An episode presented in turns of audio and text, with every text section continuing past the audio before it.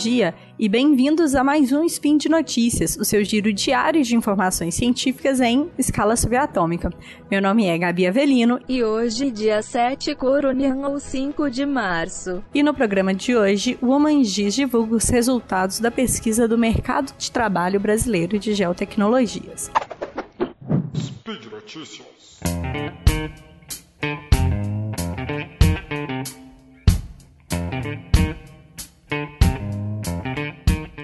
Bom, gente, vamos lá. Essa pesquisa ela foi idealizada no início de 2019 e teve como objetivo principal identificar as principais características do mercado de trabalho e a atuação com geotecnologias no Brasil.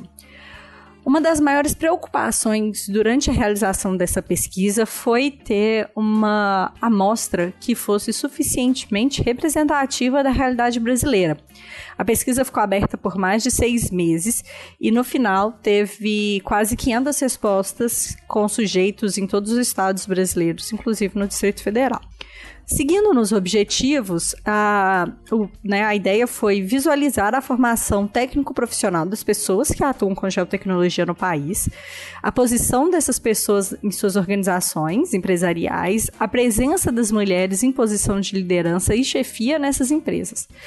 Também procurou-se é, olhar e saber sobre a adoção de políticas e de responsabilidade social nessas empresas.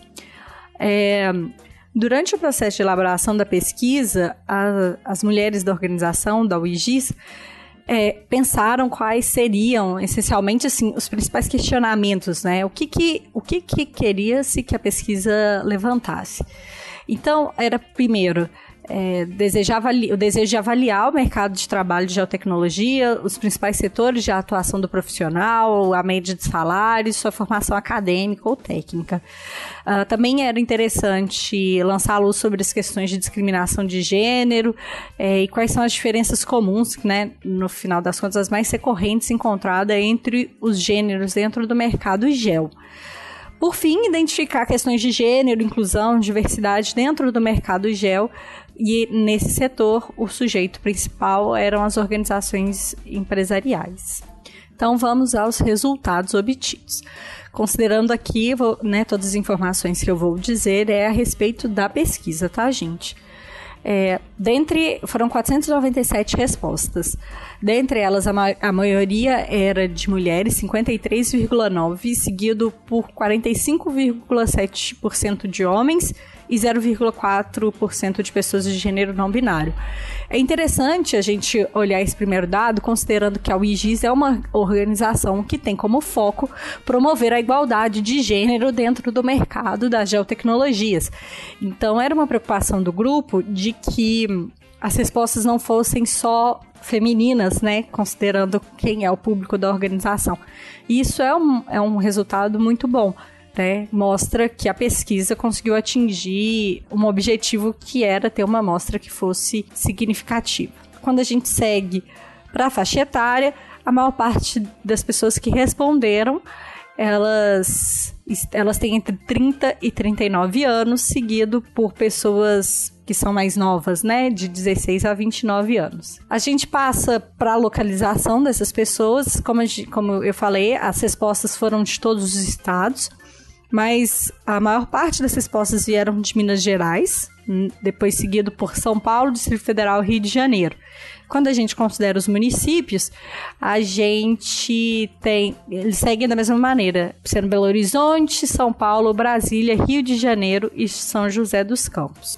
A presença de São José dos Campos é, aqui nessa lista, como a, a uma das cidades com maior participantes, não surpreende por conta do, de um polo de geotecnologias que existe no município, é capitaneado principalmente pelo INPE, mas outras grandes empresas do setor de geotecnologias também estão uh, localizadas em São José dos Campos. Quando a gente passa para os segmentos de atuação de um profissional de gel, esse, esse segmento, esses segmentos eles são amplos e diversos. A maior parte dos participantes da pesquisa trabalham com Sistema de Informação Geográfica, GIS ou SIG, que eu prefiro dizer SIG. Depois é seguido por pessoas que, que prestam serviços ambientais. Em terceiro lugar são a pessoas que trabalham na área governamental. E aí, seguido por educação, mineração, agropecuária e planejamento urbano. Uh, a gente sabe que as áreas do SIG, né, do, do, das geotecnologias, elas são cada vez mais diversas. Tem presença na área de saúde, saneamento, ONG, agropecuária e energia, por aí vai. Dando sequência, a, a, formação do profissional que trabalha com geotecnologia, seguindo a, segundo a pesquisa, está centrada na geografia. 50% dos participantes são geógrafos, é, o que é uma, é uma resposta natural, né? Em seguida, estão os profissionais que são formados em agrimensura, engenharia cartográfica e engenharia, né, engenharia de cartográfica e agrimensura. Posteriormente, né, em terceiro lugar, terceiro e quarto são engenharias ambiental e florestal e por fim, as pessoas que são graduadas em geoprocessamento, porque é um, é um curso que não está é, em tantas faculdades e, e por aí vai. Então, nesse caso, a geografia, como, como existem mais profissionais geógrafos, é natural.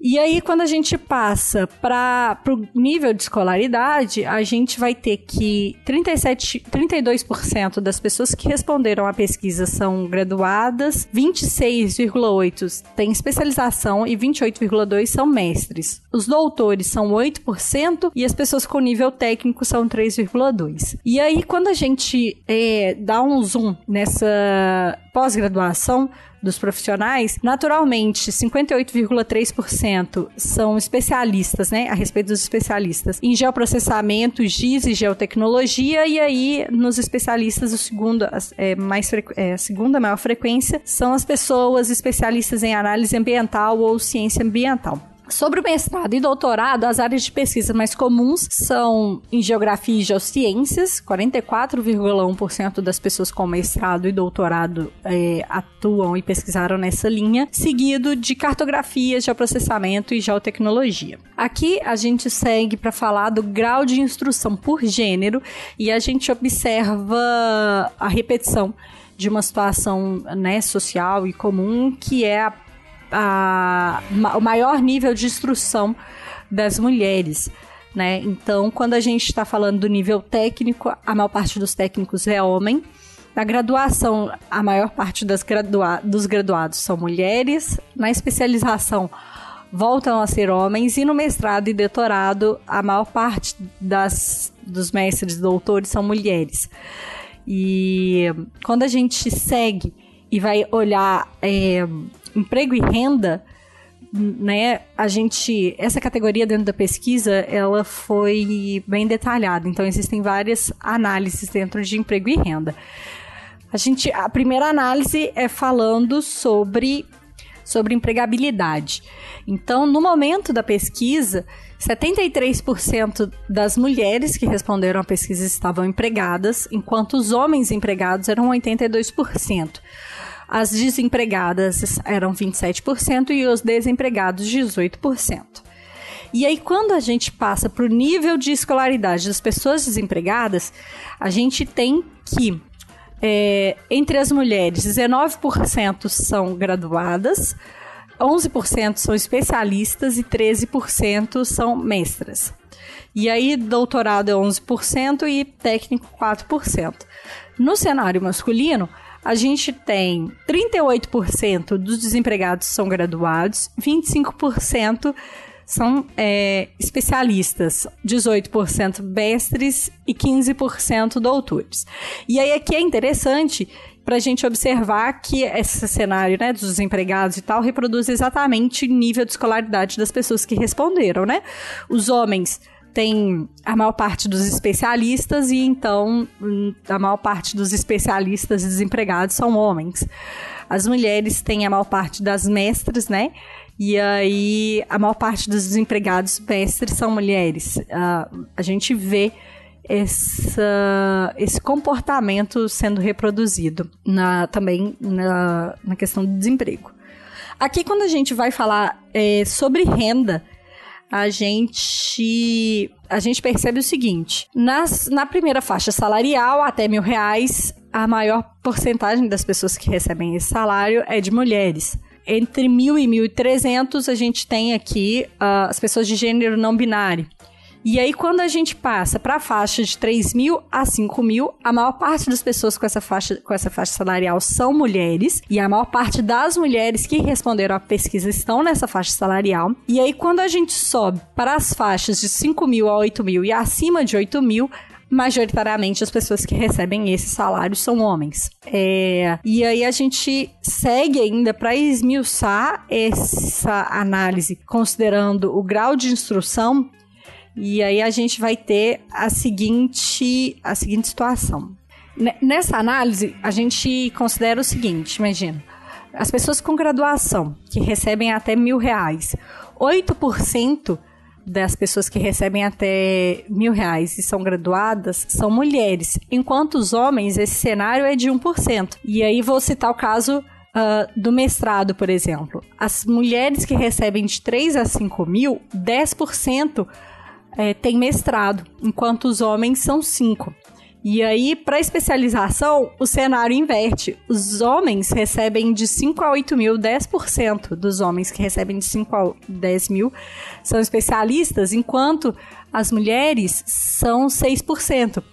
Então, aqui a gente observa que é, um homem com grau de escolaridade inferior à mulher recebe tanto ou mais. Então, a gente tem um homem especialista que vai, né, 10% dos homens especialistas recebem o mesmo salário que 6% de mulheres mestrandas, ou seja, com menos grau de, com menos grau de instrução, um homem recebe mais do que uma mulher.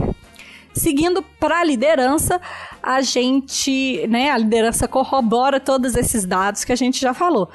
É, 35% dos homens que responderam à pesquisa dizem estar em posição de liderança.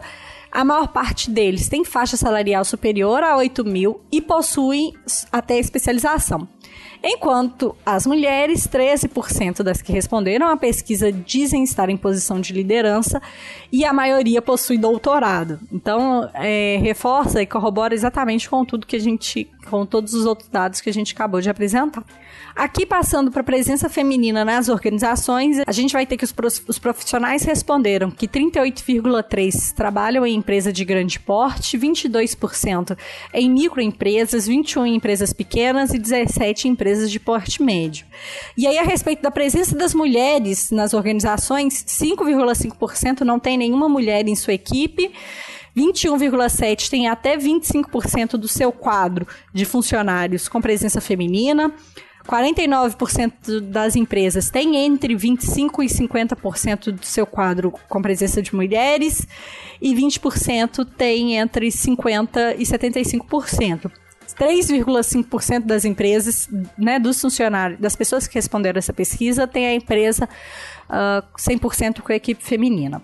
Isso é interessante da gente pensar da, da perspectiva né, da presença feminina dentro das organizações. Por fim, a pesquisa conclui que o mercado das geotecnologias ele é um espelho da situação geral dos, do mercado de trabalho e a presença das mulheres dentro do mercado de trabalho é naturalmente dentro do mercado das geotecnologias.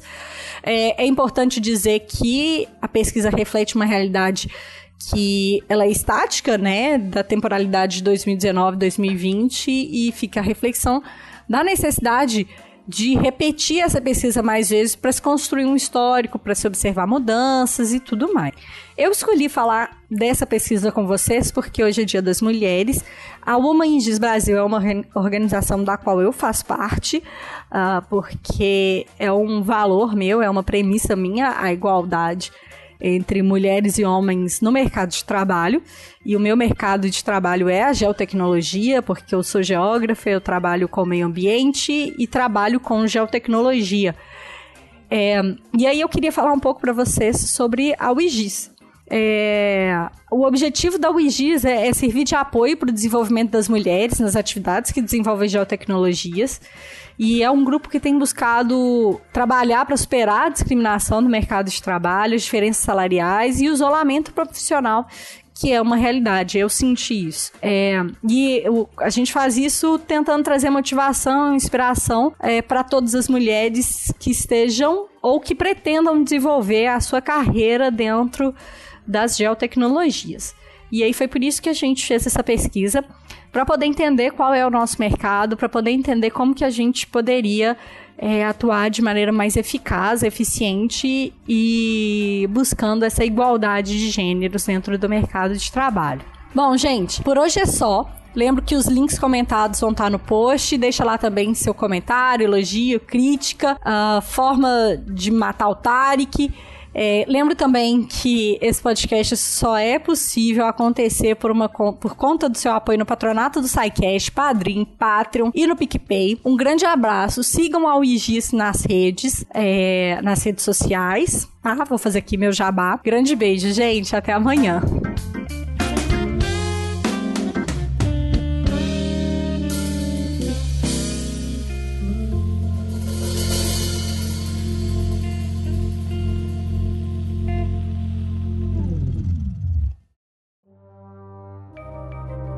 Este programa foi produzido por Mentes Deviantes. deviante.com.br.